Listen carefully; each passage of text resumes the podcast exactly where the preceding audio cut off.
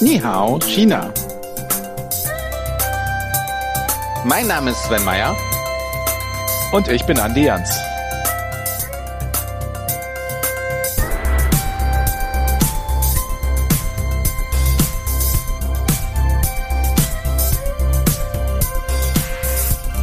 Liebe Hörerinnen und Hörer, herzlich willkommen zu Nihao China, der China-Podcast mit Sven Meyer und Andi Jans. Ich bin Andi Jans und neben mir sitzt Sven Meyer. Hallo Sven, ich begrüße auch dich recht herzlich.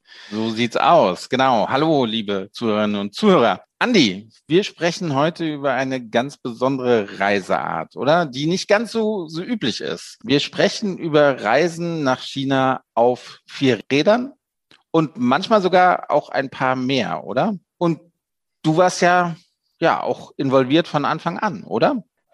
Ja, Sven, das stimmt. Ich war sehr involviert in dieses Thema rollende Reisen. Das ist ein Begriff, den wir damals geprägt haben bei China Tours, wo ich mehrere Jahre Geschäftsführer war. Und wir haben diese Reisen veranstaltet unter dem Schirm rollende Reisen. Wir reden von Motorradreisen, Autoreisen und Busreisen nach und durch China entlang der Seidenstraße. Für mich klingt das alles wahnsinnig, aber du hast jetzt gerade auch schon die Seidenstraße erwähnt. Erzähl mal was darüber. Was, was, wie, was kann man sich darunter vorstellen, entlang der Seidenstraße mit zwei, vier oder mehr Rädern zu fahren? Ja, die Seidenstraße. Großer Mythos Seidenstraße. Wo fange ich an? Weil das ist ja ein Begriff, den es schon sehr lange gibt. Die Seidenstraße ist im Endeffekt die Handelsstraße, die in China losging, damals in der alten Hauptstadt Xi'an, vor über 2000 Jahren. Da wurde Seide entlang dieser Straße, dieser Route, das war eigentlich ein, ein, Verkehrsnetz im alten China bis nach Zentralasien und dann von Zentralasien aus weiter nach Rom, ins alte Rom äh, transportiert. Also im Endeffekt ein Netzwerk von Handelsrouten, Handelswegen, die mit Karawanen sozusagen bereist wurde. Ja, und diese Seidenstraße wurde vor einigen Jahren von China neu belebt als Handelsnetzwerk mit modernen Verkehrswegen. Ja, und seit es diese neue Seidenstraße gibt, gibt es auch Wege, diese Strecke wieder von Europa nach China auf dem Landweg zu bereisen. Nicht nur per Zug, sondern halt auch mit dem Auto oder auch mit dem Bus. Und darüber sprechen wir nachher mit einem ganz interessanten Gast. Ja, ich schlage vor, dass wir mit dem reden, der das ganze Thema rollende Reisen ins Leben gerufen hat, oder? Du kennst ihn ja auch ganz gut, ich kenne ihn sehr gut. Der Gründer von China Tours und ihr habt lange zusammengearbeitet. Ja, er war lange Kollege. Mittlerweile ist er ein Freund und er ist der Gründer der Marke China Tours und der Erfinder der touristischen Marke New Silk Road Powered by China Tours. Und ich heiße herzlich willkommen unseren alten Freund Guoshang Liu.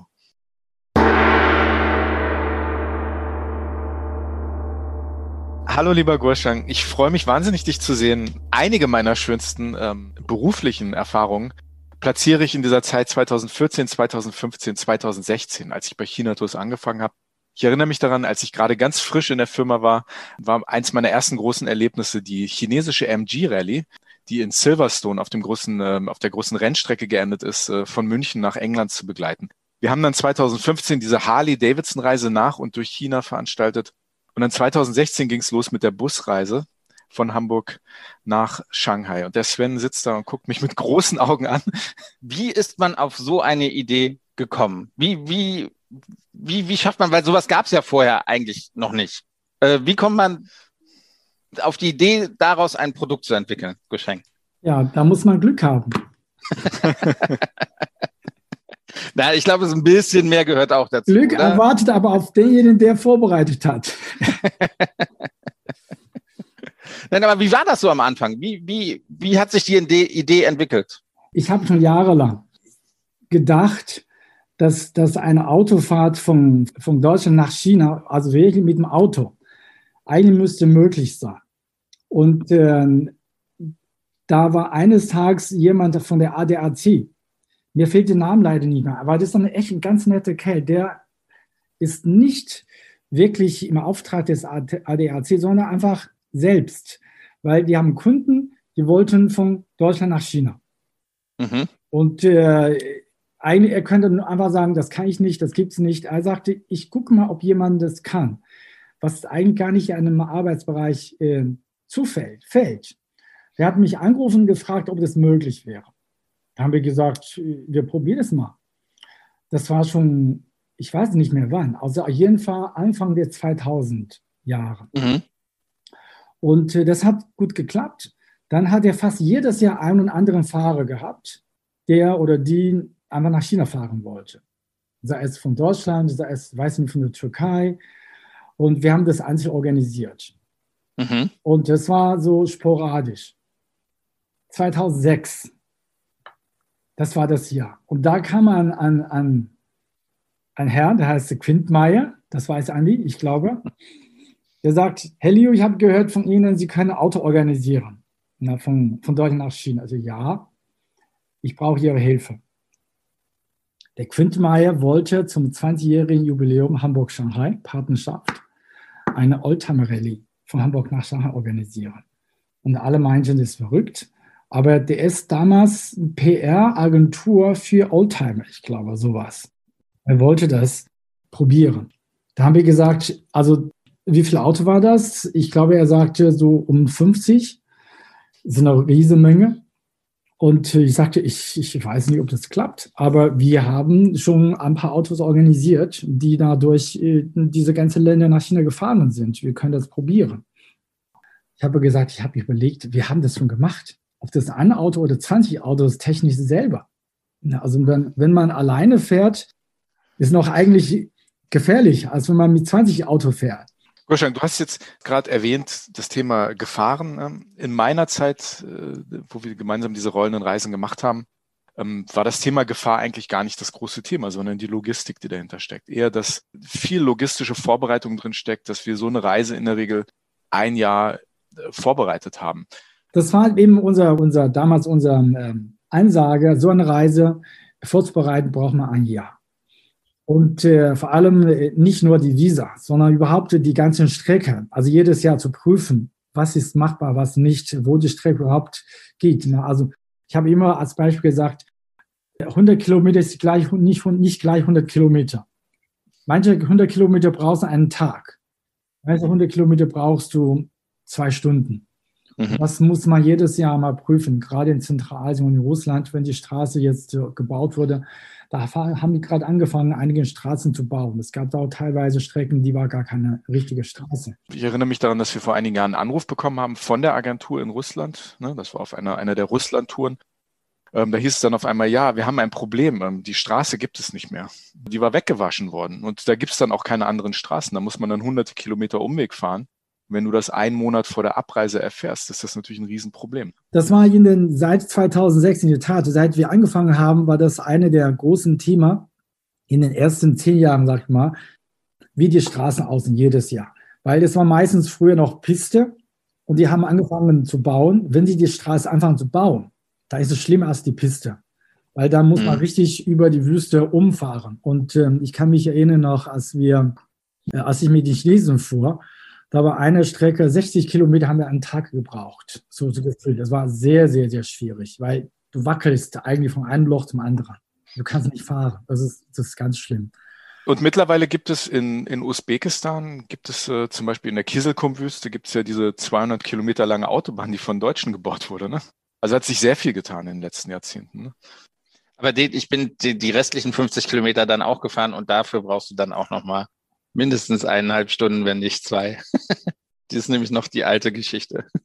Also legendär ist noch für mich wirklich, wenn man sagt, ja, damals und so, wir belächeln das manchmal auch, wenn die Leute sagen, damals. Es gibt immer einen damals.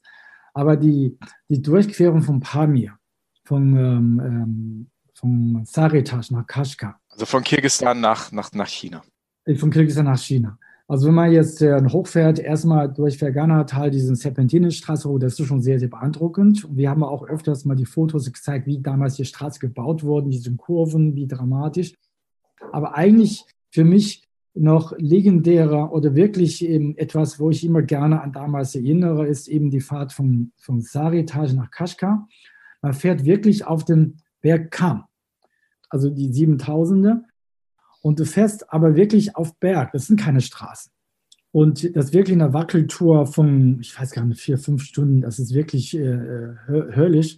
Aber weil die Landschaft so beeindruckend ist, es ist nicht lang, weil du fährst, du hast das Gefühl, du fährst über Himmel. Echt. Diese mhm. Strecke, heute ist eine Autobahn. Du fährst heute zwei Stunden vorbei. Ich fand es ist schade, weil diese, diesen halben Tag oder gefühlt einen Tag auf diesem Bergkamm zu bewegen, mhm. das ist schon, das ist schon gigantisch. Das, gibt, ja. das ist wie genau wie, wie, wie du querst Himalaya oder was auch immer, also wirklich Schritt für Schritt. Eine ja. ewige Fahrt auf den, auf den Bergkamm-Gipfel des, des, des Pamirs. Und heute verhuscht so vorbei. Auf neuen Straßen. Ja, neue Straßen. Jetzt sind wir schon in China angekommen und ja, du hast ja einen sehr, sehr guten Ruf in, in China, natürlich auch in Deutschland, aber auch in, in China kenne ich natürlich sehr, sehr viele Menschen als, als der führende Reiseveranstalter für Reisen nach China. Ich, ich habe Bilder gesehen, ich habe Videos gesehen, wo die, die Fahrer dann teilweise in, in Städte ankommen und dann wird getanzt, dann gibt es irgendwie ein, ein bombastisches äh, Mal. Was, was erwartet oder was, was wurde da alles in China organisiert? Ja, das ist, äh, weil die, die Provinz Xinjiang ist sozusagen meine zweite Heimat. Ne? Weil nach meinem Studium habe ich dort gearbeitet, mein erster Job. Also als junger Mann, mein erster Job eben mit den Touristen, mit den Europäern. Eine, eine völlig äh, neue Welt und das war für mich eigentlich eine sehr schöne Jahre. Ich sage immer eigentlich die schönsten Jahre meines Lebens. Junger, freier Bursche äh, mit ähm, gutes Gehalt und Trinkgeld.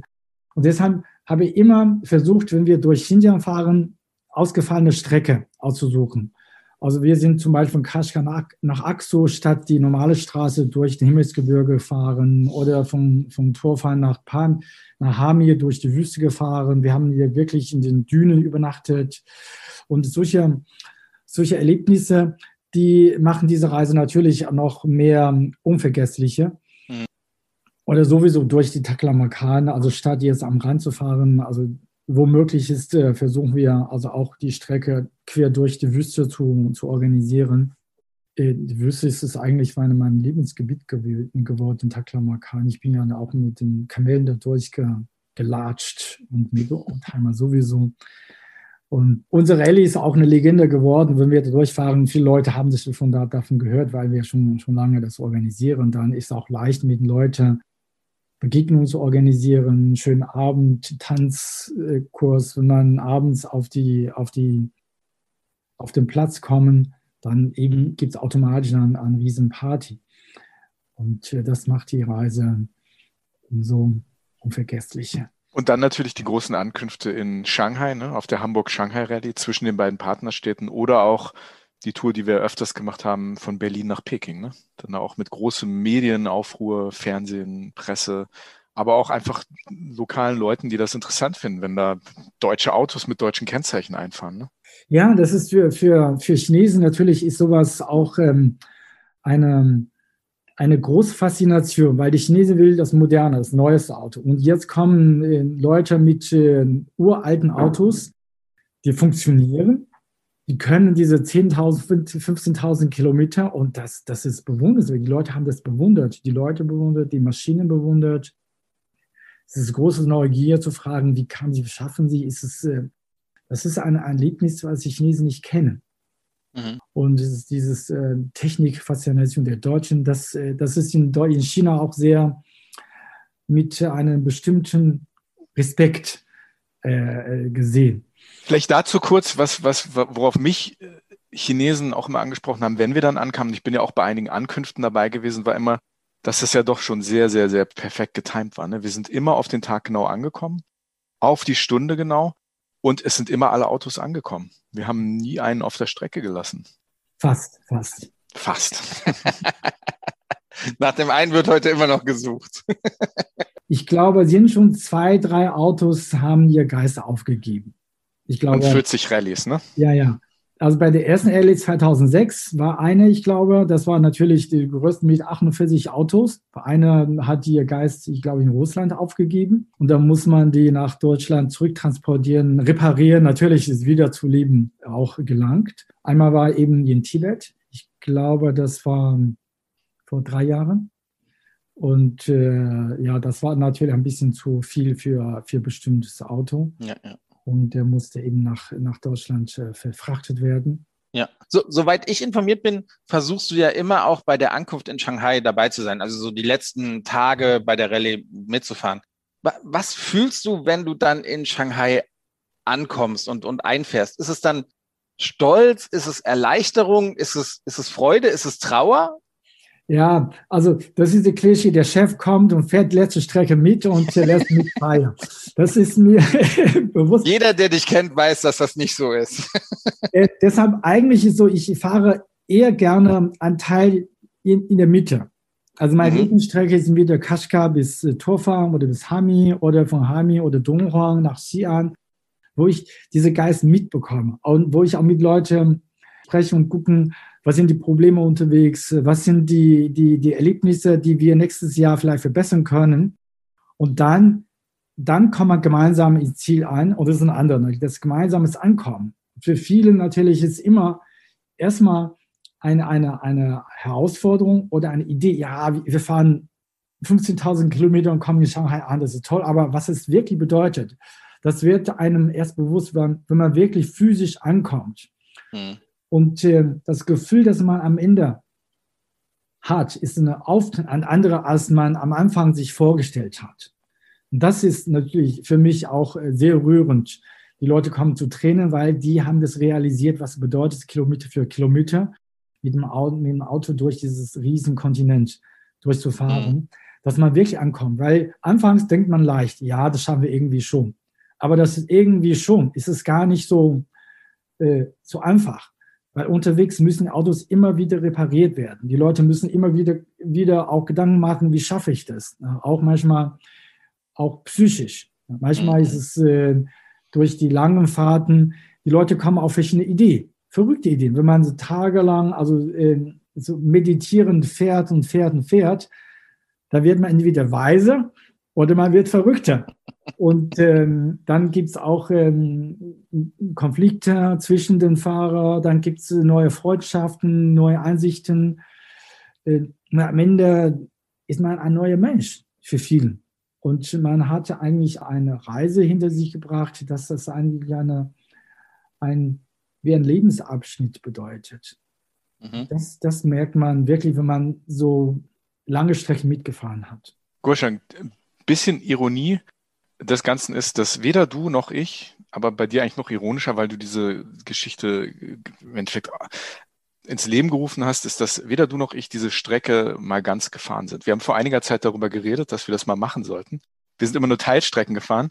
Ich glaube, wir sollten das angehen und ich glaube, wir sollten den Sven auch mit einstecken. Ich, ich bin sofort dabei. Fahren wir von Deutschland nach China. Ihr weiß, ich bin immer ein Optimist, Mensch. Ich habe letztes Jahr gedacht, dieses Jahr wird es wieder Reisen geben müssen. Und da möchte ich mit meinem Auto. Also mhm. halte uns zwei Plätze frei. Wir sind dabei. Okay, also macht es. Auf jeden Fall. Also jeder hat mitbekommen, also Sven Meyer und Andi Jens fahren mit mir nach. Vorzeugen, vorzeugen. Gurschang, vielen lieben Dank. Ähm, vielen lieben Dank. Und ja, bis zum nächsten Mal. Ich freue mich drauf. Ich zähle auf jo. euch. Sehr gut. Danke, ciao. Gerne. Ciao.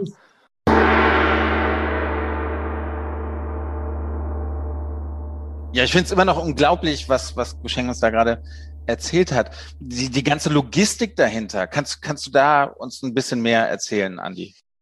Ich kann da wahrscheinlich sehr viel drüber erzählen. Ähm, wir hatten ein großes Team, was an der Logistik mitgearbeitet hat. Aber so eine Reise, die ist ähm, ähm grundsätzlich nicht in wenigen Wochen oder Monaten planbar und durchführbar. In der Regel ging das, wie Gorschank schon erwähnt hat, ein Jahr vorher los.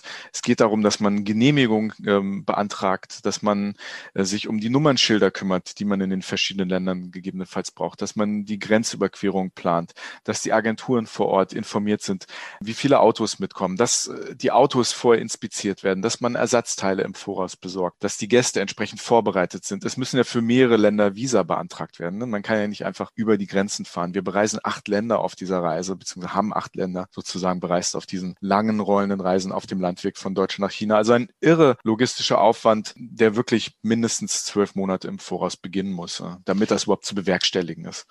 Und es fahren ja auch Mechaniker mit und, und Ärzte fahren mit. Also allein die zu finden, ist wahrscheinlich auch schon mal komplizierter, oder? Also je nach Größe der Rallye, ne, und wir hatten die kleineren Rallyes, wo wir für vier, fünf, sechs Teams, also Autos dabei hatten. Aber dann hast du punktuell auch Rallyes gehabt, wie zum Beispiel die vor einigen Jahren von Hamburg über ne, den Himalaya dann nach Hongkong ging, wo wir wirklich ein Riesenteam dabei hatten. Da hatten wir dann insgesamt mit allen Teams zusammen, wir hatten glaube ich 16 Autoteams, hatten wir nochmal die doppelte Anzahl an Menschen, die das sozusagen technisch begleitet haben. Also von Ärzten bis zu einem großen technischen Team. Dann hatten wir am Himalaya und da sind wir wirklich einmal den ganzen Himalaya abgefahren, Sherpa-Teams dabei und so weiter und so fort. Also das war schon ein riesiger technischer Aufwand, der da ähm, sozusagen mitgeschwungen ist.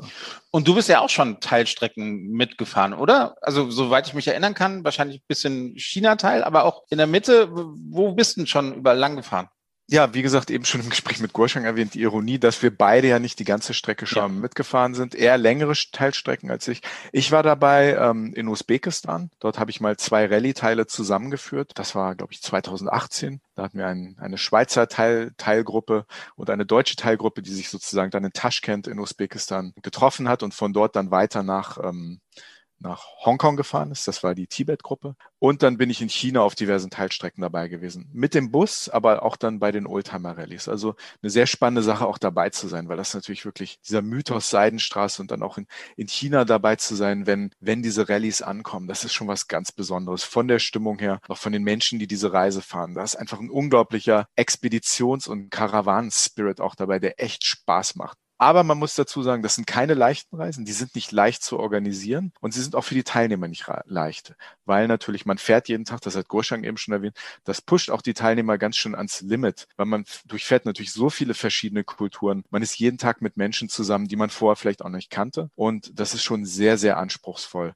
von der Reise. Also von Urlaub kann hier überhaupt nicht die Rede sein. Das ist im wahrsten Sinne des Wortes eine Reise nach China auf dem Landweg, aber ich glaube für viele Mitreisen auch echt eine Reise zu sich selbst, wo man sich selbst neu kennenlernt. Du hast jetzt schon ja, die Teilnehmer erwähnt. Ich würde vorschlagen, wir reden einfach mal mit jemandem, der wirklich die ganze Strecke durchgefahren ist, was man dabei fühlt, wie man sich fühlt, wenn man ankommt, wie man sich fühlt am Start, wie nervös man ist. Und äh, es wäre ja nicht nur ein Teilnehmer, sondern ist inzwischen auch ein guter Freund von dir geworden, oder? Genau, der Ben, ähm, den habe ich im Rahmen dieser Reise kennengelernt. Ähm, den habe ich hier in Hamburg verabschiedet, als seine Reise losging, ihm und seine Frau. Ja, und das sind dann im Laufe der letzten Jahre das gute Freunde von mir geworden. Ich freue mich wahnsinnig, dass er heute mit uns spricht. Also wir heißen recht herzlich willkommen Ben Nevis. Hallo Ben, wir freuen uns sehr, dass du heute mit dabei bist. Ähm, welche, welchen Abschnitt bist du denn gefahren? Also welche, welche Strecke bist du denn gefahren und wie war die Reise? Also wir haben die Reise äh, Hamburg bis Shanghai äh, gewählt und auch durchgeführt. Und wie fand ich die Reise natürlich großartig. Das muss man ja nicht äh, so richtig betonen. Und ähm, das war ein einmaliges äh, Erlebnis, das muss man wirklich sagen. Also diese lange Strecke über, über ein Drittel der Weltkugel oder so, das war großartig. Wir haben uns ja kennengelernt bei der Abfahrt hier in Hamburg an der Oldtimer-Tankstelle. Ich erinnere mich noch ganz genau. Ihr wart diejenigen, die ich vorher eigentlich noch gar nicht kennengelernt hatte. Ihr kamt dann zu dieser feierlichen Abfahrt relativ last minute an, wart auch wirklich von allen Gästen, die diese lange Fahrt nach äh, Shanghai angetreten haben, wirklich die gelassensten. Ihr wart ganz ruhig und ganz happy und habt euch dann in euren Wagen gesetzt und seid einfach losgefahren. Aber meine Frage an dich, so, mit, mit welchen Gefühlen startet man so eine Reise? Wie, wie, wie, wie, wie kommt man darauf, so eine Reise zu machen und, und, und wie bricht man dann auf? Was geht dann einem vor? Ich, ich bin die Strecke teilweise mitgefahren, aber ich bin nie in Deutschland losgefahren auf diese lange Reise. Also im Grunde die Begründung dafür ist, äh, dass sowohl äh, meine Frau und ich sehr gerne reisen und über so viele Länder äh, komprimiert das alles mal zu sehen, das war total reizend. Und ich kann mich erinnern, in meiner Kindheit gab es eine eine London nach Sydney Marathon, ähm, wo ich weiß nicht, 80 Autos von London losgefahren sind bis Sydney. Und das hatte mich immer so fasziniert, über, über die halbe Welt da äh, so eine Strecke zu machen. Und ähm, dann sahen wir das. Mit welchen Gefühlen? Äh, ich glaube, an dem Tag, an der Abfahrt war das eher so ein, so ein emotionelles Loch, wo man sich gesagt hat, was geht hier eigentlich vor? Das ist so wie Eye of the Hurricane, kann man fast schon, schon sagen. Und als wir dann losfuhren, hatte ich zwei Gedanken. Das eine war, da sind bestimmt Freunde dabei, die sich sagen, naja, ob wir die wieder irgendwann jemals wiedersehen, das ist keine. Und das Zweite ist letztlich, sobald wir auf den Elbbrücken waren, war, kam so dieses Gefühl aus, das kann man sich gar nicht vorstellen, jetzt 13.000 Kilometer in die Richtung geradeaus, immer geradeaus zu fahren. Also das war so dieses, äh, der, der Gefühl, das Gefühl ganz am Anfang. Was, was mich immer fasziniert, wie bereitet man sich auf so eine Reise vor? Also wann habt ihr entschieden, dass ihr daran teilnehmt und wer lädt den Briefkasten zum Beispiel zu Hause, wenn man zu zweit unterwegs ist? Also für den Briefkasten und so weiter, da würde ich wohl sagen, da hat man so seine Leute. Ja. Das sind ja nun letztlich äh, Vorbereitungssachen, die, die sich gut regeln lassen. Was äh, bei uns eine Rolle gespielt hat, ist, dass äh, unser Auto nicht das ganz Neueste war, schon, nämlich, um nicht zu sagen 40 Jahre alt. Da musste man sich einfach von der Technik vorbereiten und auch entsprechende Ersatzteile und solche Geschichten mitnehmen. Also das ist so diese Vorbereitung. da diese Entscheidung sich relativ lang war, äh, ging so etwas immer in, in, in, Phasen, wo man dann sich intensiv da vorbereitet hat und dann lange Zeit gar nicht mehr drüber nachgedacht hat. Und je näher man rankam, äh, wurde einem das so klar, oh Gott, worauf lassen wir uns eigentlich jetzt ein? Aber dann an dem ersten Tag, wo wir von Hamburg losfuhren, war man dann letztlich, letztlich ganz ruhig. Mhm. Dieses, diese, diese Faszination an der Seidenstraße, hat die euch vorher schon lange beschäftigt oder ist das wirklich erst gekommen, als ihr dann in Zentralasien eingefahren seid? Ich weiß, dass ihr heute große Fans der Seidenstraße seid oder ging es euch eigentlich eher um das Ziel? Ne?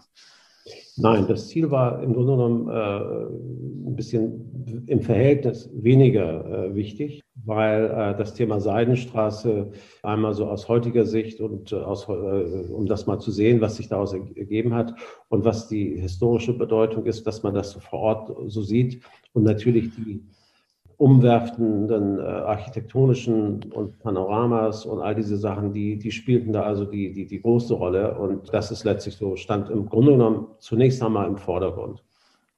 Was mich immer fasziniert, wie, wie ist es, du hast gerade das Gefühl beschrieben, beim loszufahren. Ne? Man fährt über die Elbbrücken und dann denkt man so, boah, 13.000 Kilometer jetzt geradeaus, ne? nur, nur Richtung Osten wie fährt man dann in Shanghai ein? Also was, was geht einem da für Gefühle durch den Kopf? Ist man traurig? Ist man stolz? Ist man, ist man, man hat ja sicherlich auch Freunde gefunden, vielleicht auch Leute, die man nicht so gerne mag. Freut man sich dann mal wieder so ein, ein Heim zu haben oder würde man sofort sagen, ich würde am liebsten jetzt auch wieder zurückfahren, weil es war einfach so fantastisch? Was, ja, was geht einem da durch den Kopf? Also der Eindruck war wirklich schade, dass es schon vorbei ist. Man ist ja nun realistisch genug zu wissen, dass äh, das geht äh, ja nicht anders. Aber das waren vier Wochen, die, ähm, wenn man das über das gesamte Leben so sieht und so, das sind so vier Wochen, wo man äh, wirklich mal wieder so richtig in den Tag hineingelebt hat. Und letztlich nach etwa einer Woche war das so, dann konnte man alles vergessen, was in Hamburg so war. Und letztlich war man, war man letztlich ich möchte das Wort Nomade nicht benutzen, aber eigentlich, ähm, man war äh, letztlich in einem ganz anderen Leben. Und wir hatten Glück auch mit, mit, mit, mit den anderen äh, Autos, die da mit den anderen äh, Mitreisenden, das war eine, eine gute Clique. Und nein, das war also insgesamt, äh, am Ende hatte man sich gesagt, schade, dass es vorbei ist. Wie ist das mit dem Auto einmal quer durch China zu fahren? Das machen ja die meisten Menschen nicht. Selbst die meisten Chinesen machen das nicht, dass sie einmal wirklich vom ganz im Westen Chinas bis in den Osten nach Shanghai fahren. Wie ist das? Also was ich auf der ganzen Reise immer mal zwischendurch gemacht habe, also insbesondere als wir da in Zentralasien ankamen oder beziehungsweise äh, Usbekistan oder ab Usbekistan, ist, dass man immer mal bei Google oder bei GPS guckt, wo man eigentlich ist. Und dann hat man die Weltkarte vor sich und dann sieht man diesen blauen Punkt irgendwo in the middle of nowhere. Und das war äh, schon, schon, schon ganz toll zu sehen. Und als wir in China äh, an der Grenze ankamen, dachte man, ja, jetzt sind wir schon bald da. Aber letztlich waren das auch nochmal 5000 Kilometer. Und das war dann auch nochmal wie eine, eine Prolongation, eine willkommene Prolongation, dass man sagt, oh, jetzt sehen wir ja auch nochmal noch mal wieder äh, ganz tolle Sachen über, über einen Zeitraum. Ich glaube, das waren sogar zehn Tage, zwölf Tage, wo man da noch unterwegs war. Ähm, also das war schon, schon, schon sehr, sehr interessant und auch diese Wüstenszenerie, die man da gesehen hat. Ja, und je weiter man nach Osten fuhr, äh, wurde das natürlich mehr und mehr besiedelt und Millionenstädte waren ja dann keine Ausnahme mehr. Und, und man wird gut bestaunt, ne? Wir sind generell gut bestaunt worden, zumal die Autos ja äh, ausländische Kennzeichen hatten und äh, wir mit unserem Auto, das fiel nun wirklich äh, durch das Alter aus dem Rahmen und äh, das war an jede, jede Tankstelle so. Also wenn ich für jedes so Selfie, was da äh, chinesische Bürger da gemacht hätten an dem Auto oder in dem Auto einen Euro genommen hätte, dann ähm, wäre ich wahrscheinlich sehr, sehr reich am Ende der Reise gewesen. Aber das war schon faszinierend und eben das, dieses Staunen, dass man aus Europa so eine Reise macht oder vielleicht sogar das für völlig äh, absurd hält. Aber im Grunde genommen war das eine sehr positive Einstellung dazu. Und ich, vielleicht möchte ich noch mal da hinzufügen, was uns auf der ganzen Strecke aufgefallen ist, wirklich auf der ganzen Strecke ist, wie freundlich und äh, nett die Leute auf der ganzen Strecke uns gegenüber waren und hilfsbereit, wo es notwendig war. Und da hat man ein wirklich erhabenes Gefühl wieder, ich sage jetzt mal ein bisschen pathetisch, äh, über die Menschheit so ungefähr, dass der, dass der Mensch eigentlich doch so hilfsbereit ist und sein kann und auch freundlich sein kann im Grunde genommen. Und äh, das sind ja nun Länder, wo man da durchführt, wo man sich vielleicht vorher Gedanken gemacht hatte über solche Dinge. Aber das war, das war sehr, sehr positiv, dass wir das gesehen haben. Du hast gerade die Begegnungen angesprochen. Waren, waren das die eigentlichen Highlights der, der Reise? Also man hält ja wirklich an, an wunderbaren Orten, äh, hat da ja auch dann immer zwei Übernachtungen, so dass man sich die Orte auch anschauen kann. Aber was waren so, so deine Highlights der, der Reise oder beziehungsweise was bleibt vielleicht auch am Ende? Jetzt ist es ja schon ein paar Jahre her, dass du gefahren bist. Was, was ist bis heute geblieben von, von dieser Reise?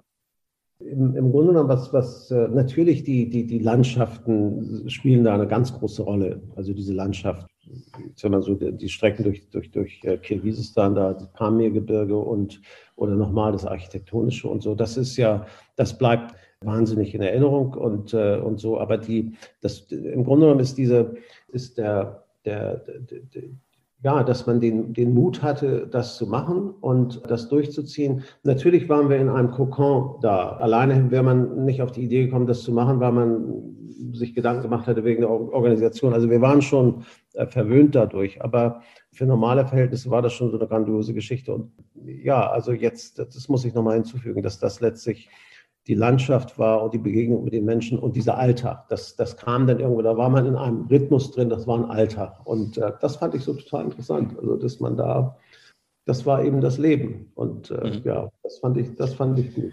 Vielleicht letzte Frage. Wir reden ja hier auch vor allem über China, ne? Ursprungsland der Seide, Initiator der Seidenstraße, damals wie heute. Was bedeutet für dich, für euch China als Reiseland? Also die Vielseitigkeit ist sowieso gegeben und äh, ich muss das auch ganz besonders, was China angeht, sagen. Also diese unglaubliche Freundlichkeit von den Menschen auf der Straße, in den Hotels, in den Restaurants, überall, wo man unterwegs ist, dass die Menschen gegenüber Ausländern ähm, ausgesprochen freundlich und hilfsbereit sind. Äh, das war, ähm, das war, das kam immer wieder, das kam immer wieder äh, da äh, zuvor. Und dass wir dann auch einen ein Querschnitt dieses ganze Leben gesehen haben auf, auf diese lange Strecke in China selbst. Und das war das, was sehr beeindruckend war und was man, was man in diesem Land, was letztlich 3.000, 4.000 Jahre Historie hat, dass, das, dass man so das alles auch vor Ort betrachten konnte. Kanntest du China vorher? Warst du schon mal da gewesen? Ja, ein paar Mal waren wir schon mal da, ähm, aber das war dann immer per Flugzeug und das waren dann immer kürzere, kürzere Aufenthalte, wie das so in der Natur der, der Sache ist. Also insofern war das ähm, äh, sehr viel äh, interessanter, das mal über einen längeren Zeitraum und auch wirklich am Boden längst fahren, dann mal so wirklich das mal zu, zu betrachten und zu sehen. Und du würdest auch nochmal zurück nach China, oder? Weil China ist ja riesig. Okay. Erstmal muss ich meine meine Impfung kriegen, aber ich bin noch nicht so dafür, glaube ich. Sehr gut. Wir hoffen, dass es klappt. Und äh, ja, ja, vielleicht ja nochmal mit dem Auto, ne? Ja, das, äh, da gibt es schon bestimmt solche Ideen, ja. Mhm, habe ich auch gehört, dass es solche Ideen gibt. Sehr schön. Ben, vielen Dank, dass du mit uns gesprochen hast. Vielen lieben Dank dafür.